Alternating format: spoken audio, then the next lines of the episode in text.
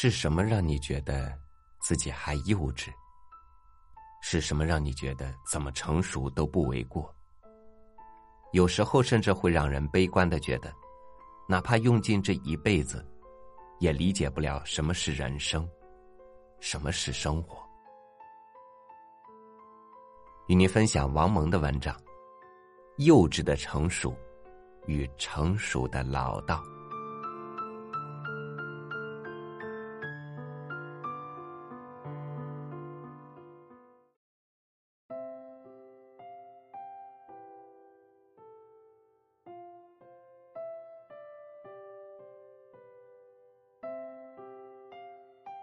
我们常常议论到某个人的时候，说谁谁比较幼稚，谁谁不够成熟，谁谁比较老道。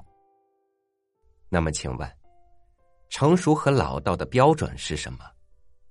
成熟和幼稚的区别点是什么？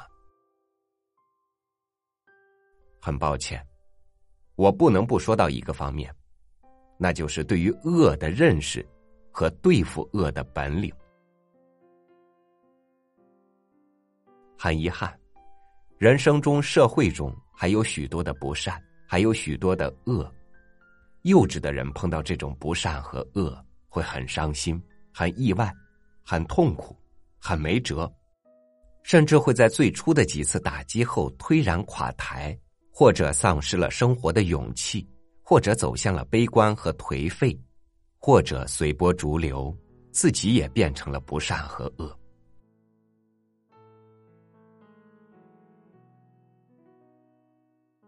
这种遇恶则全无办法，遇恶则大呼小叫，遇恶则上当受骗，遇恶则精神崩溃，或者铤而走险，变成了一个偏激者、破坏性的愤世嫉俗者，直到冒险者和恐怖者。可以说，这些确是一个人相当幼稚的标志。而一个成熟和老道的人，则会坚定不移。而又从容应战，巧妙应对，化被动为主动，从恶的挑战中找到善的契机，化不善的因素为善的因素，至少也要战胜恶，转化恶而弘扬善，直到庖丁解牛，游刃有余，直到出淤泥而不染。从来不与恶打交道是不可能的，不在恶面前垮台自杀。也不变得那么恶，却是必须的与有用的。而我们的文化传统、出版规则，直到政策法令，又是偏向于不谈，至少是不多谈、不深谈人间的恶的。对此，我倒没有太多的异议，因为这里确实有一个现实的考虑：当人们的素质还相当不理想的时候，你谈恶谈的太多。也许客观上变成了教唆为恶。我无意在这里讨论出版的普泛性原则、适应性原则与价值性原则的悖论。我只是说，仅凭书本知识是不够的。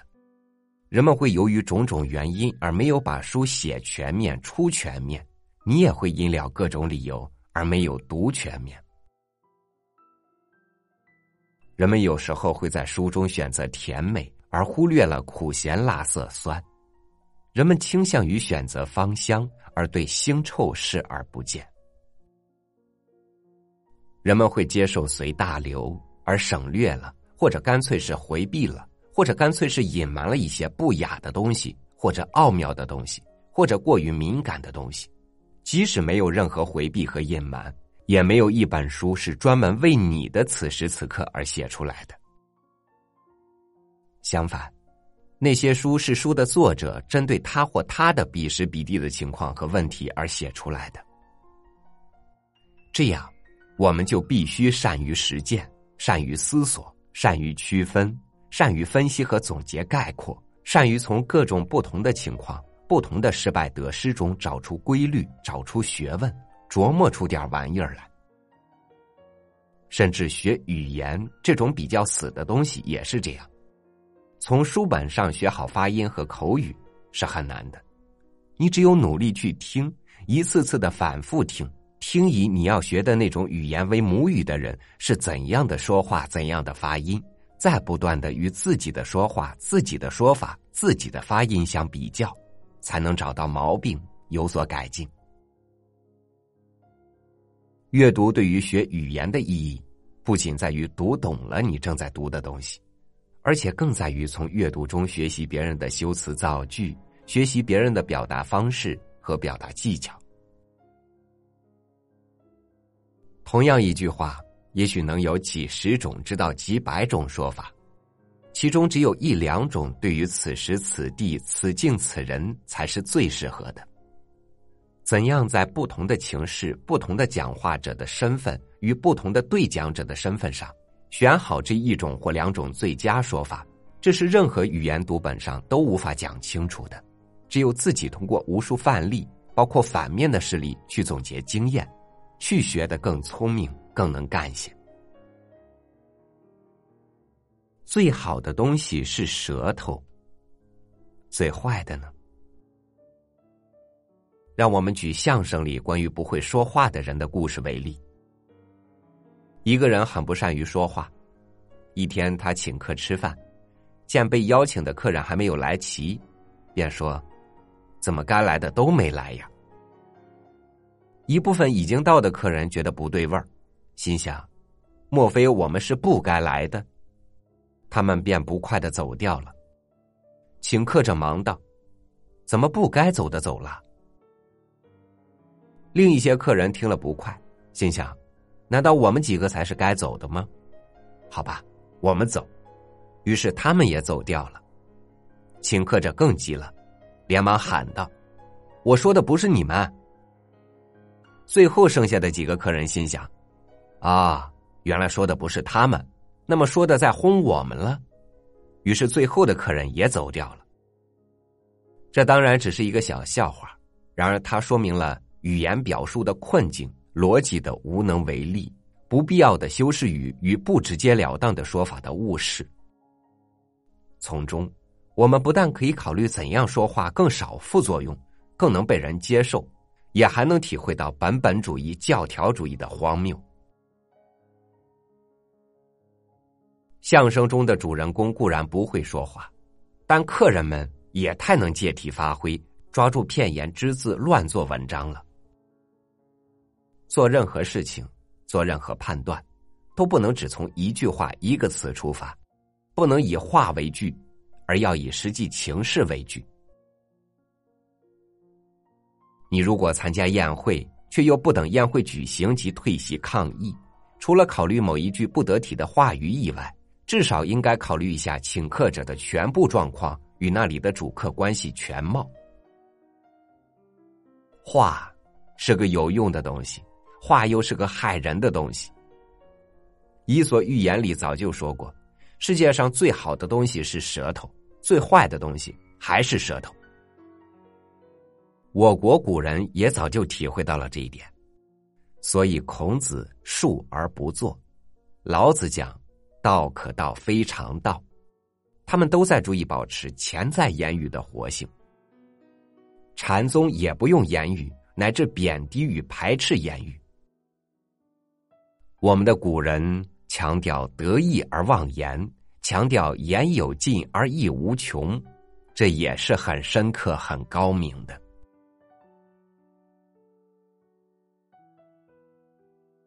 琢磨才能如古人所说的“读书明理”，读书而不明理，就只能一头雾水，问以经济策，忙如坠烟雾。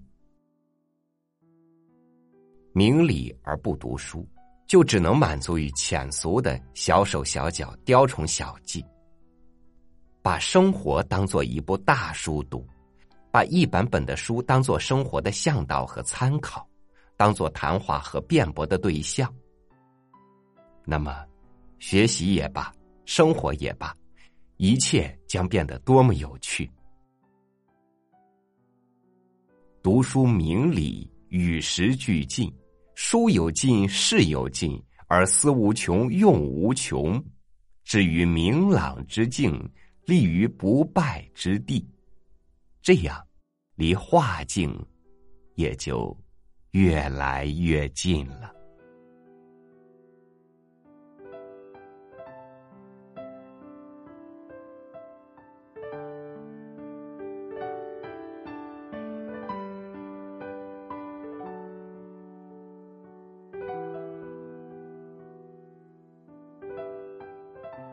生活的艰难在于，你遇到的每一场考验都不会直接的呈现答案。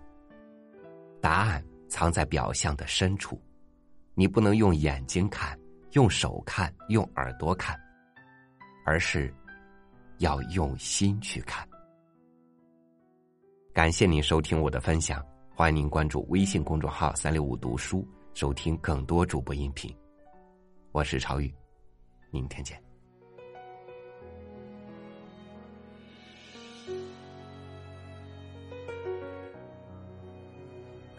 倾斜草莓酸甜，红碎木间一阵难眠。生活困倦，山水渐远，越过稀薄空气，共赴盛宴，盛夏飞点玫瑰清甜，身侧手边关心。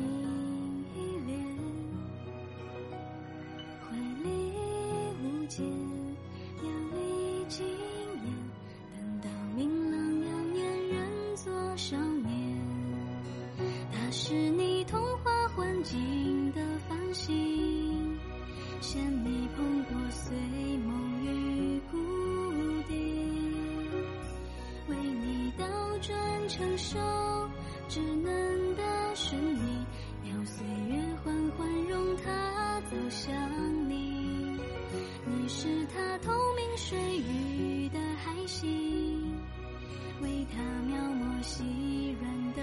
沙砾。听它偶尔脆弱，是恨是低语，要对抗潮汐，要澎湃。